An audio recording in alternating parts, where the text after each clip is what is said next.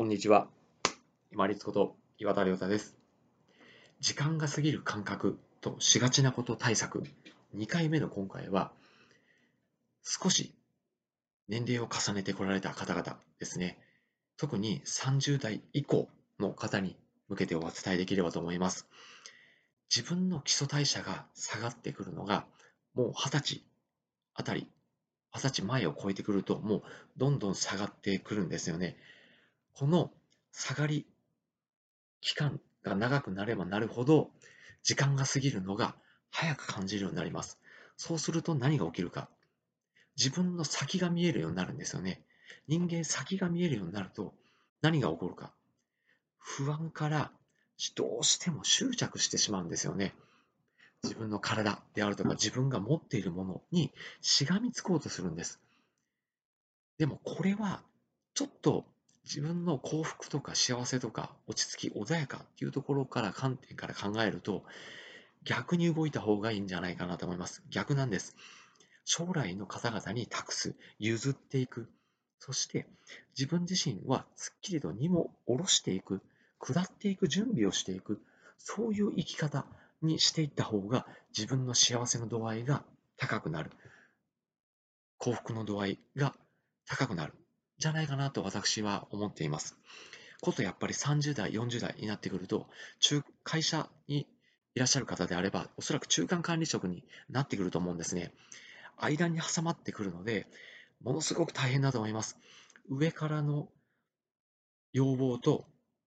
下、それを噛み砕いて下に伝える。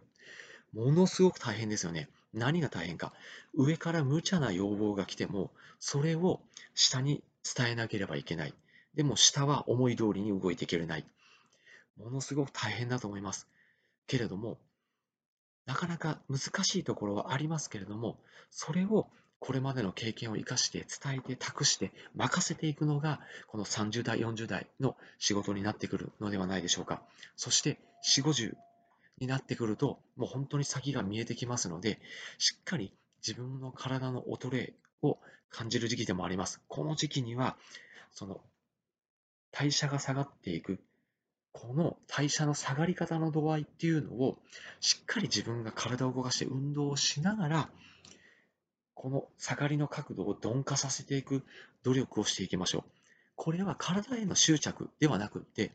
自分の体をしっかり長く使いながら、周りに貢献していく、周りに託していく、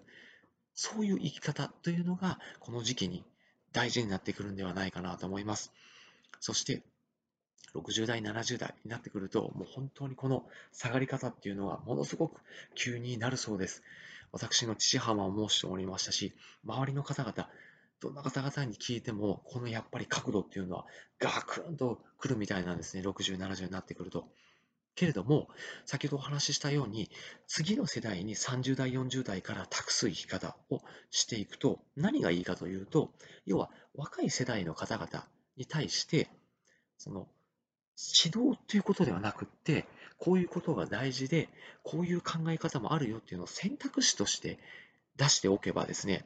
周りの方がおそらく逆に今度は相談に乗ってくれると思うんですよね。自分今度新しい技術出てるらしいけど、こういうことやりたいんだよって聞いたら、多分、あ、これこういうふうにやるんですよって気軽に教えてくれる。